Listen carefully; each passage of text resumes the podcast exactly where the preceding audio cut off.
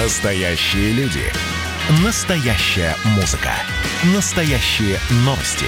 Радио «Комсомольская правда». Радио про настоящее. Взрослые люди. Взрослые люди. Тут-то Ларсон и Валентин Алфимов обсуждают, советуют и хулиганят в прямом эфире. И продолжаем рассказывать вам все самые интересные новости в России и в мире. И э, которую я вижу. Что? Что? Что? Ну, что ты видишь? Э, она меня просто глубоко изумляет. Да, слушай, а... ладно тебе. Слушай, хорошая информация. Российские ученые нашли на ком, наконец, э, испытывать вакцину от коронавируса, которая есть. Ну, слушай, это да. же хорошие новости. Значит, что мы э, все Вчера... будем здоровые. Вчера один из наших экспертов рассказывал анекдот про того, что про, про то, как есть один ненужный человек, на котором испытывают все самое вредное, потому что если что-то, его все равно не жалко. Значит, э, вакцину начнут э, эм, давать э, массово сначала учителям и медикам. Как а, самым ненужным. Да, как ну, в кавычках, конечно. Мы, мы шутим здесь, мы хулиганим, мы же взрослые люди. А, и э, глава Национального исследовательского центра имени Гамалея Александр Гинзбург рассказал, что на январь-февраль следующего года запланировано тестирование российской вакцины от коронавируса на детях.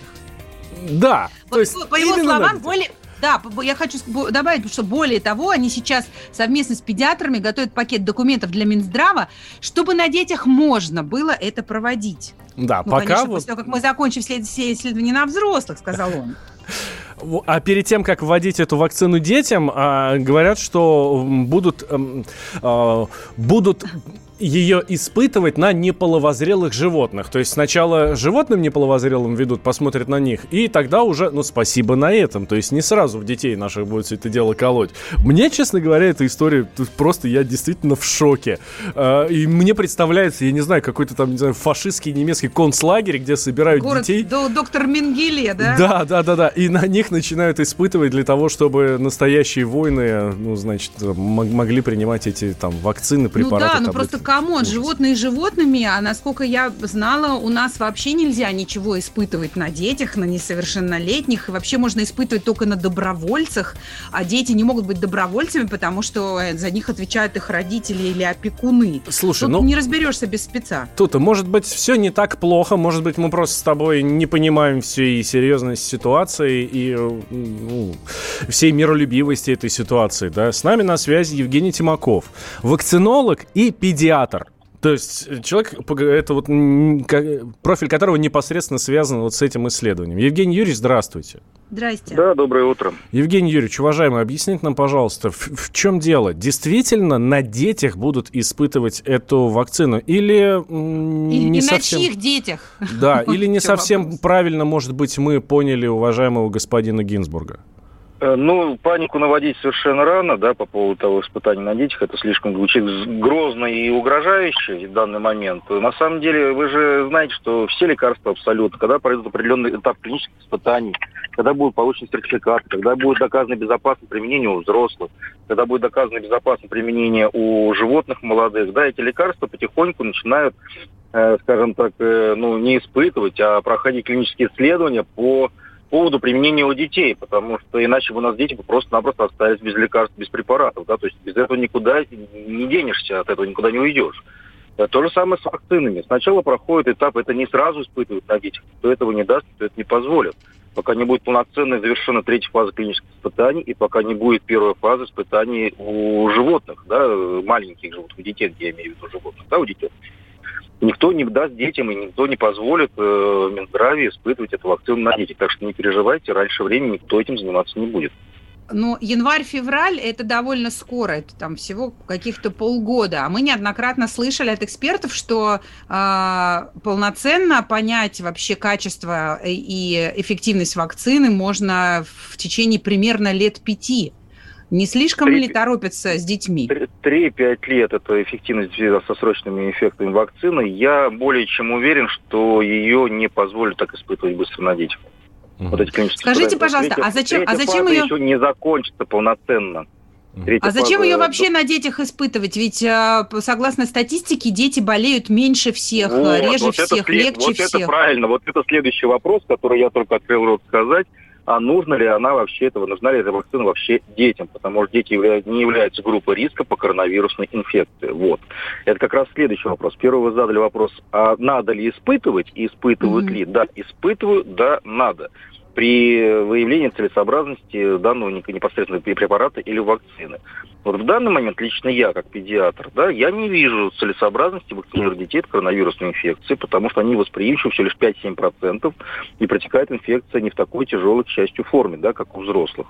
То есть, по факту, вакцинация детей от коронавирусной инфекции просто, для, по моим соображениям, не имеет э, эпидемиологического смысла. Угу. Евгений Юрьевич, у меня еще такой вопрос, э, не знаю, он, конечно, юридический, но, может быть, вы тоже знаете э, ответ на него. Все-таки, а если э, дойдет до испытаний вакцины на детях, как это вообще будет организовано? Что это будут за дети и кто позволит на своих детях ну, такие Я эксперименты боюсь, ставить? как бы это не было сделано с разрешения органов опеки на детишек, которые без семьи. Я очень этого боюсь, потому что по-хорошему должны быть вакцинации детей именно с семей, именно с родителями, чтобы они могли отследить ситуацию, описать всю Э, все побочные эффекты, если вдруг они будут возможны для каждого конкретного ребенка. Я очень бы хотел, чтобы было бы испытание, если бы оно было, хотя не вижу, еще раз говорю, обоснованности применения на детях, чтобы это было именно в семьях. Именно в семьях, родители которых понимают всю адекватность ситуации и могут оценить все побочные эффекты. Потому что если это будет с разрешения органов опеки и э, в коллективах э, детских домов сделано, да, э, вот эта вакцинация, и, или, не дай бог, на беспризорниках, да, которые тоже не, не могут отследить, мы не, мы не отследим эффекты побочной вакцины. Это просто будет бесполезно следовать. О, Евгений ну, да, не говоря уже об этическом моменте. Да, спасибо большое. Евгений Тимаков, э, педиатр, вакцинолог, был с нами на связи. Слушайте, ну я, честно говоря, очень надеюсь, что наши власти, ну, не пойдут по вот такому вот жестокому пути. Как раз вот то, о чем наш эксперт говорит, что это будут не детские дома и не беспризорники. Это, конечно, будет, ну, совсем дно, простите простите. Помните, вот когда вот эта вся была история с пандемией, с коронавирусом, с а, карантином, на который, э, на который сели абсолютное большинство стран, Шведы сказали, нет, мы этого делать не будем, как бы, ну, коллективный иммунитет, все такое, ничего закрывать не будем, никакого карантина вводить не будем. И... А, да, они сказали, что э, как бы потери в экономике больше, чем возможные потери от э, эпидемии. Да, и сейчас вот по прошествии времени, ну, действительно, очевидно, у них там падение экономики 7% ВВП вроде как будет в этом году, но по сравнению с другими странами это все не так-то плохо. То есть есть плюсы в отказе Швеции от карантина. Ну, правда, они вот эти плюсы экономические. С нами на связи Георгий Георг Мирзаян, доцент кафедры политологии и финансового университета. Георг Валерьевич, здравствуйте. Здрасте. Здравствуйте. Слушайте, и правда, получается, шведы хорошо поступили, правильно сделали? Но это вопрос в том, что вы понимаете под словом правильно. Если вы посмотрите на количество смертей в Швеции, угу. особенно смертей среди э, пожилых людей, то, возможно, вы посчитаете, что неправильно, потому что все-таки о каком-то о цивилизованности общества судят по тому, как они обращаются к детям и к пожилым людям. И можно, конечно, бросать их со скалы, можно, конечно, ради, экономии, ради того, чтобы в экономическом плане жилось лучше, они не были нахлебниками. Можно наплевать на их жизни, когда идет пандемия. Ну, зачем? Надо же экономику спасать. Но, наверное, это какое-то не сильно успешное поведение в рамках э, цивилизованного общества. К тому же, э, смотрите, э, успех Швеции, о котором вы говорите, экономический, он сомнителен. То сейчас Блумберг пишет одно, а я помню, как раньше они писали совершенно другое. А, о том, что, в общем-то, Швеция пострадала. Если вы посмотрите на другие экономические показатели Швеции, которые не показывают Блумберг, ну, например, я не знаю, там, э, падение уровня продаж, то есть в Дании, если я не ошибаюсь, из-за пандемии с закрытием датской экономики это было 29%, то в Швеции 25%. Ну, то есть не сильно большая разница. Угу. Поэтому я не считаю, если честно, шведский опыт успешным. Э, да, там в Швеции действительно э, какие-то моменты э, стали должны стать примером для других. Ну, например, там, не знаю, э, соблюдение социальной дистанции. Швеции 89% населения сейчас соблюдают социальную дистанцию без э, закрытия экономики. Это достаточно большая цифра, ну, особенно в сравнении с Россией, если вы пойдете по улице, вы увидите, сколько у нас людей соблюдают социальные дистанции, носят маски и тому подобные вещи. Но в целом реагировать так, как шведы отреагировали, конечно, нельзя.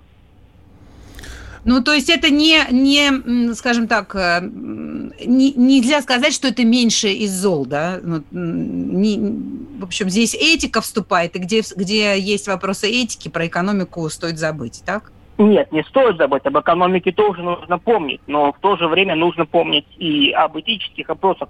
Смотрите, а когда вирус пришел, и даже не только об этических, но еще в конце концов каких-то э, биологических, потому что вирус пришел, он незнакомый, его никто не знает.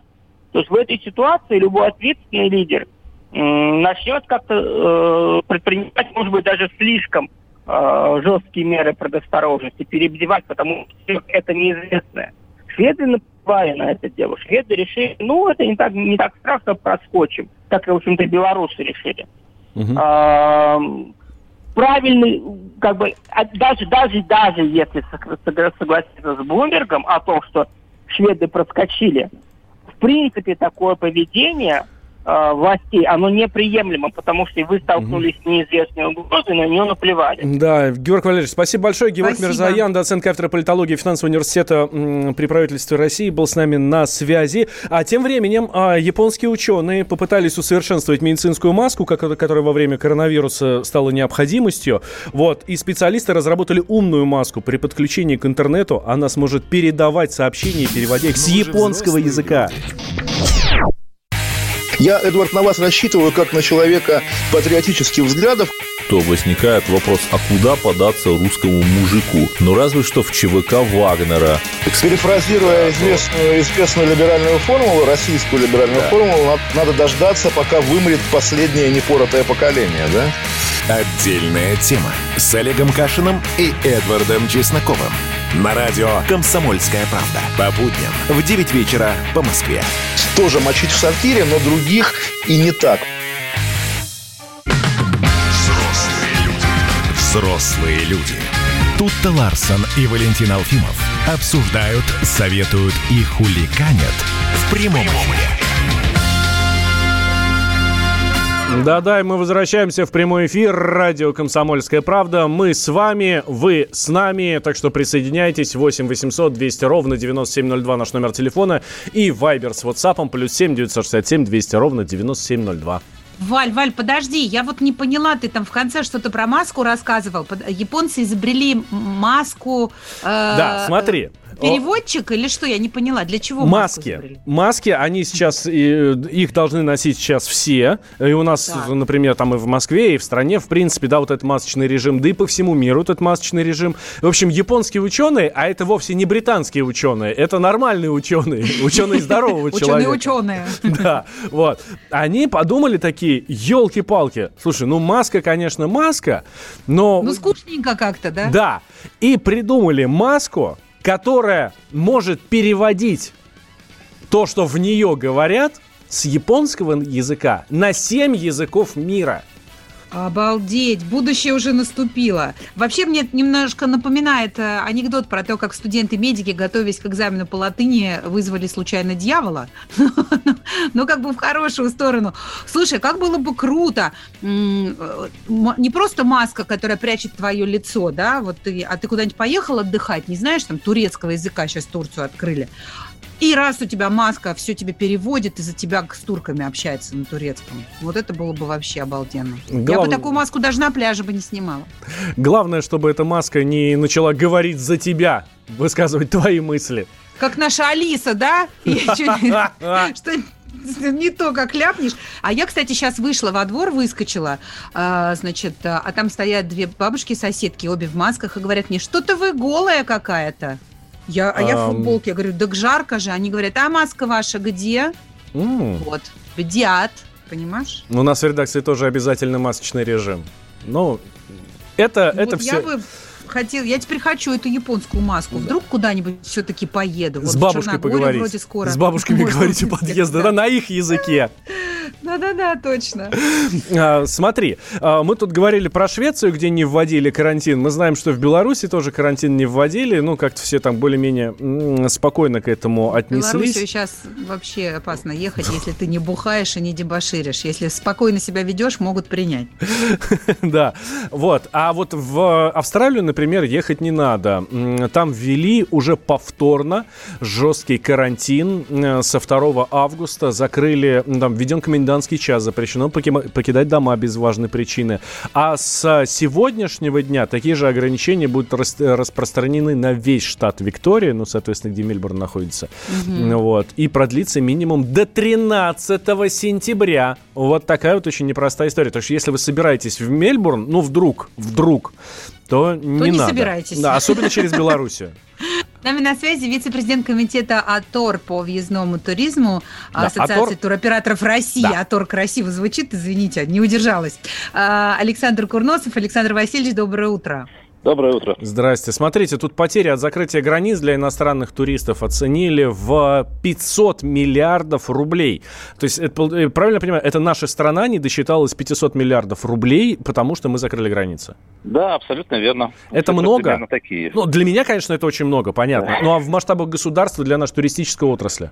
Э, для туристической отрасли, конечно, это тоже много, потому что потеряли и гостиницы, и туроператоры, и экскурсоводы, и, и все, что с этим связано. Музеи, транспорт, рестораны э, и так далее. Для а для меня, страны... стало, ну, для меня стало новостью, что у нас такое количество иностранных туристов приезжает.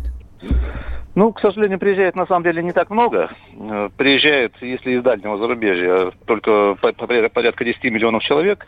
Если из этих 10 миллионов вычесть приграничный туризм э, Финляндии, э, Прибалтики и Китая, то останется порядка 6,5 приезжающих иностранцев из дальнего mm-hmm. зарубежья. Это не так много.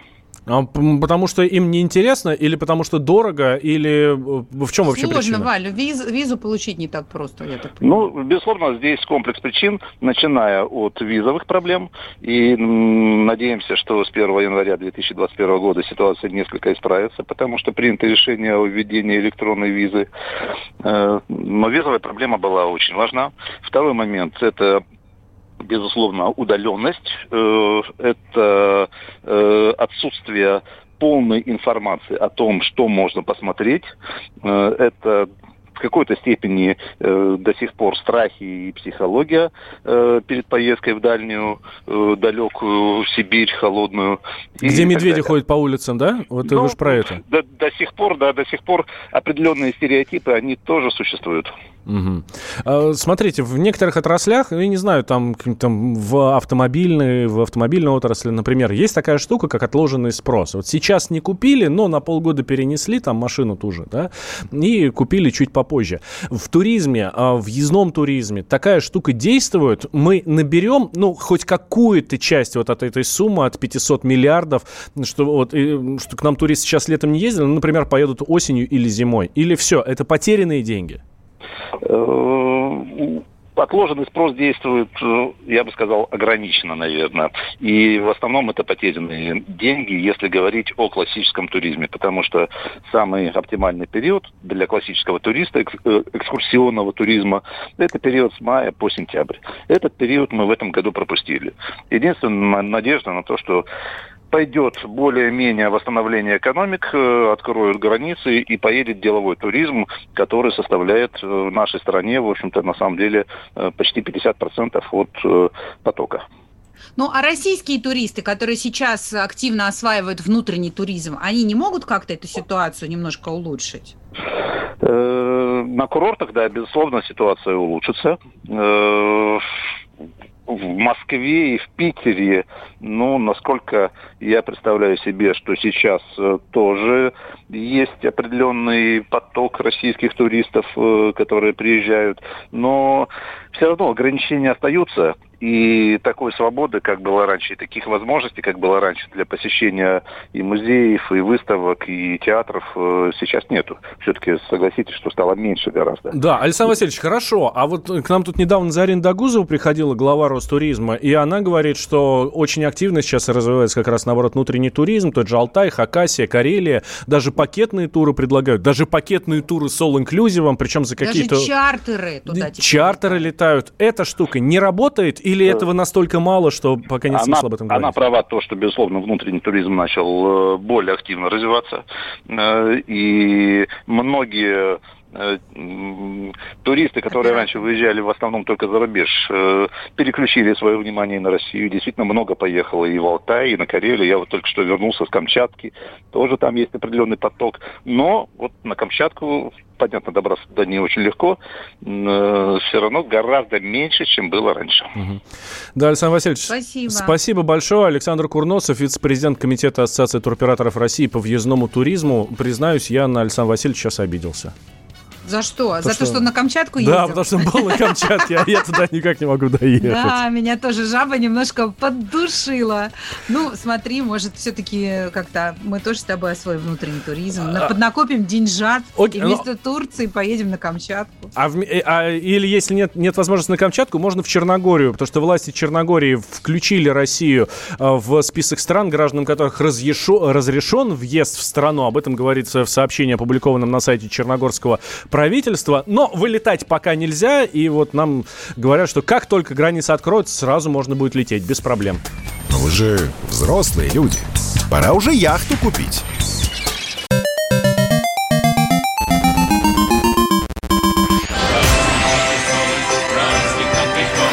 Видишь суслик? Нет. И я не вижу. А он есть.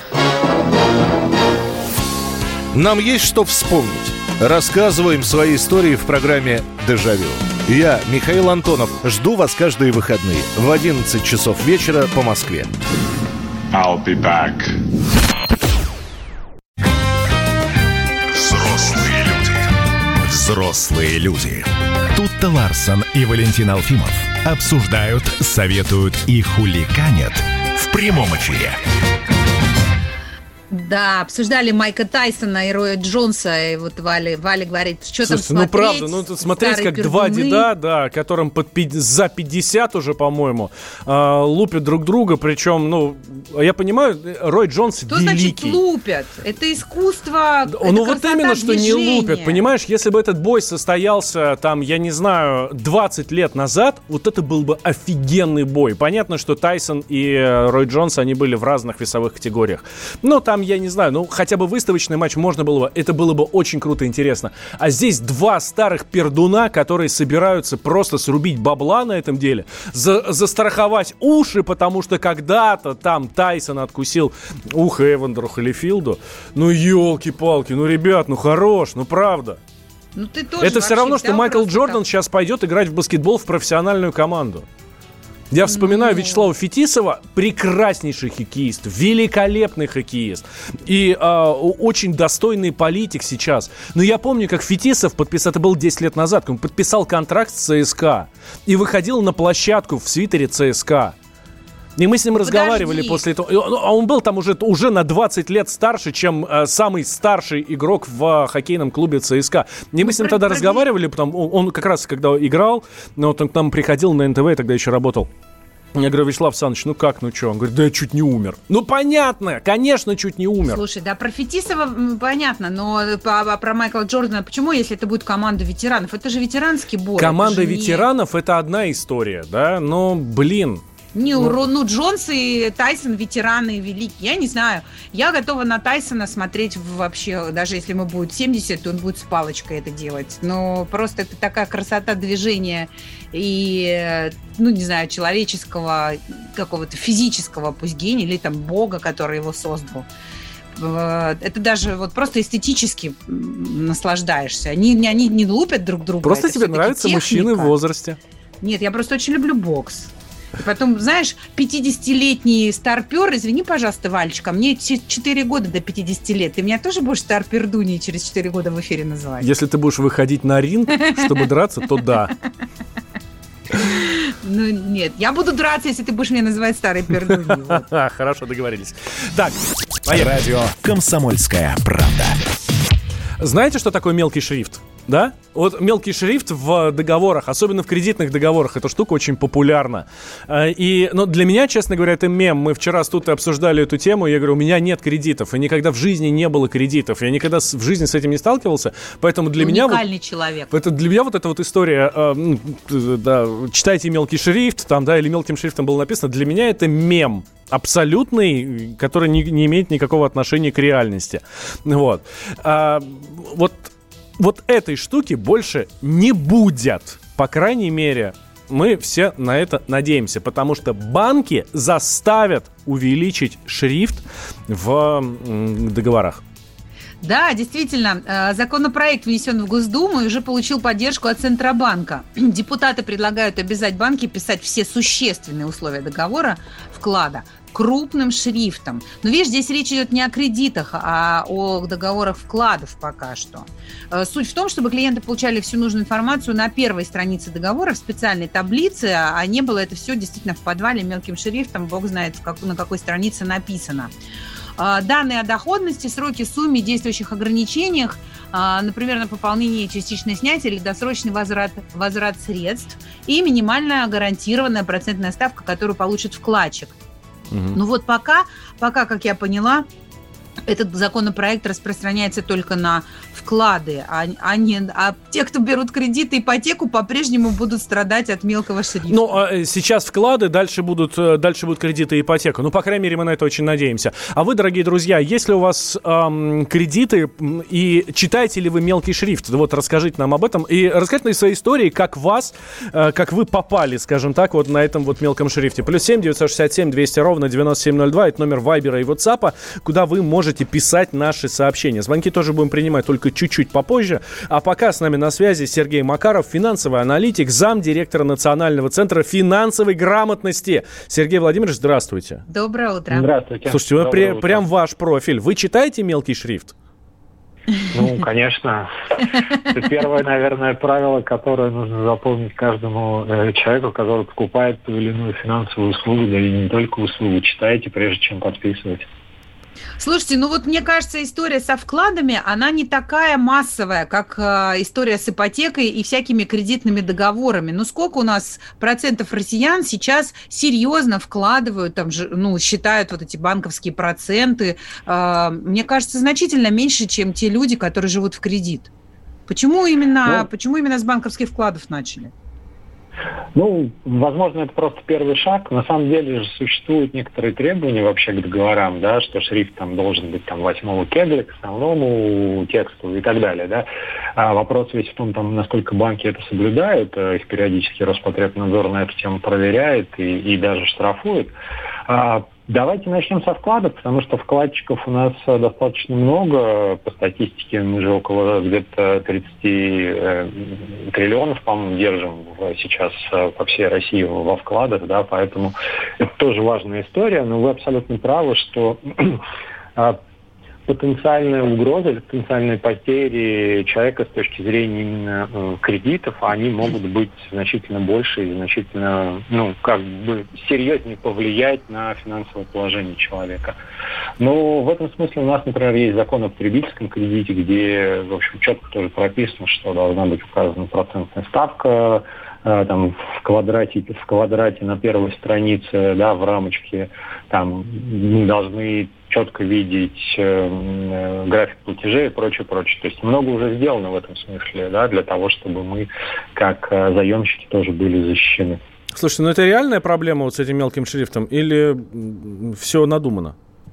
На мой взгляд, сейчас эта проблема стала значительно меньше, поскольку, повторюсь, да, такие прецеденты, таких прецедентов много было раньше, но, тем не менее, вот система защиты прав потребителей значительно продвинулась в этом смысле, и законодательство тоже продвинулось. Э, но, тем не менее, такие случаи встречаются, и, повторюсь, на это нужно а, обращать внимание.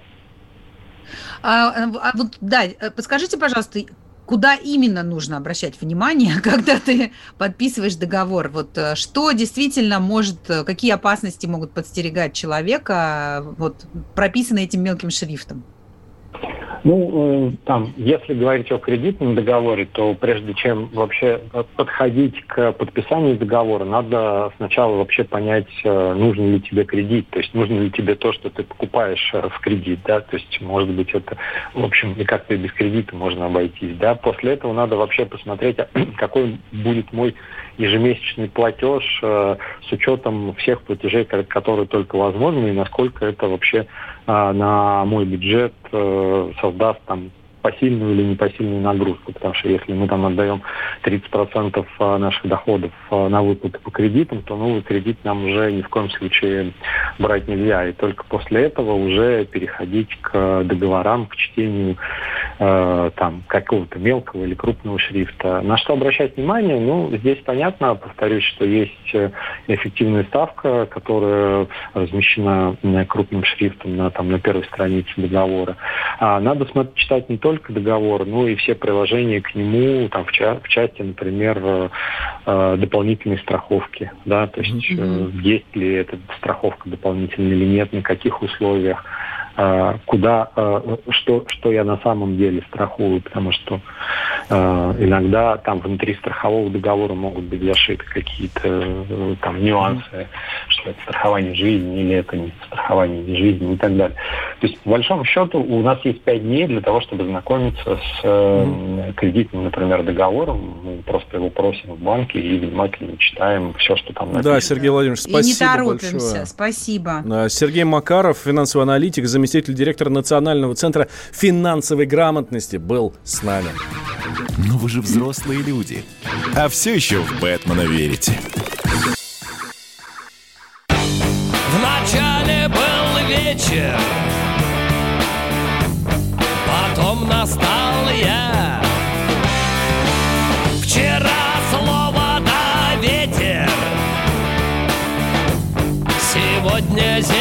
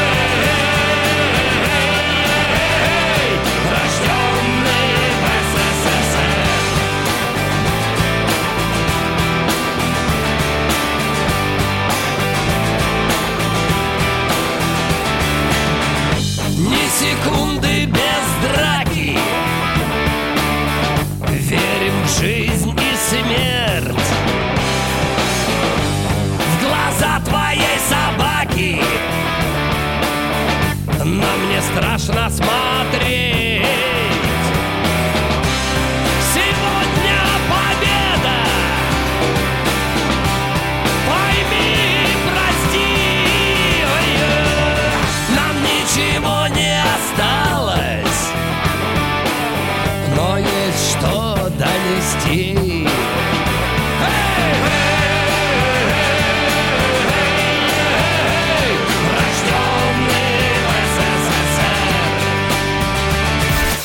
Настоящая музыка.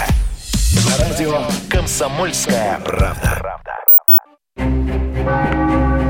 Коридоры власти.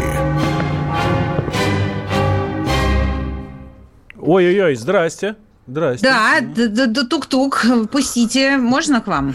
Дмитрий Смирнов с нами на связи, специальный корреспондент комсомолки, корреспондент Кремлевского пула. Дим, привет. Привет. Доброе утро, доброе утро. Ну, что-то как-то день сегодня мрачно начался, конечно, с э, А закончился вчера соболезнования. нормально, да? Ну, что- я имею в виду, и вчера плохо закончился, и сегодня мрачно начался соболезнование. Вот, выражаем. Ну да, ну нет, мы вчера соболезнования еще выразили, как бы тут затягивать. Понятно, что тут нечего. Обычно, знаешь, есть такая, э, такой вопрос, некоторые граждане задают, что вот, а что Путин так долго не выражал соболезнования там по какому-то поводу?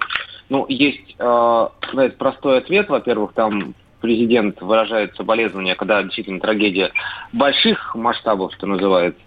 Вот. А, ну, а тут было вообще понятно сразу, да, что там в Бейруте все как бы кошмар, кошмар, и понятно, что тут, конечно, имеет не нечего тянуть, и надо быть, выражать соболезнования, солидарность, поддержать людей, что называется. Дим, может быть, не совсем твой профиль, но и ходят ли разговоры в коридорах власти о том, будет ли какая-то помощь оказана Ливану?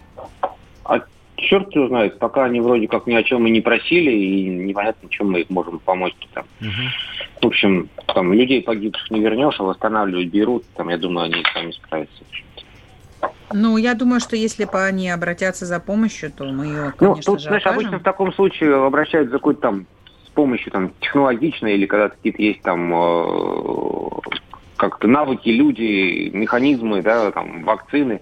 А тут в данном случае ничего такого, что, что требуется им в срочном порядке от каких-то стран, обладающих каким-то там ноу-хау, нет, поэтому и, в общем-то, наверное, мы бы помогли, как обычно, по доброй душе, но пока, пока они не просили, и, и нет необходимости вроде как. Дай бог разгрести обломки и найти пострадавших всех. Да, это правда. Э, Переносимся на наши реалии. А, Любой уважающий себя пользователь э, смартфона или там, в общем, любого другого устройства обязан следить за телеграм-каналом Пул номер 3, который ведет Дмитрий Смирнов. Дима, я смотрю, что ты следишь за масочным режимом в Москве. Тем более, ну, в Москве не только, да? У нас сейчас э, ситуация, ну, так достаточно обострилась. Если раньше в магазинах, например, все плевали на все это дело, то теперь нет, никак. Штраф 5000 рублей. Вот мне вчера в магазине прям сказали. Говорит, надевай маску или штраф 5000 рублей. Я говорю, слушайте, да я уже полдня у вас хожу в этом магазине, всех перезаражал, если я болею. А вот на кассе, когда я хочу уйти, вы мне уже там не продаете. Вот. Ну и, в принципе, облава у нас проводится на безмасочников. А как в коридорах власти с этим дела обстоят? В Кремле носят маски?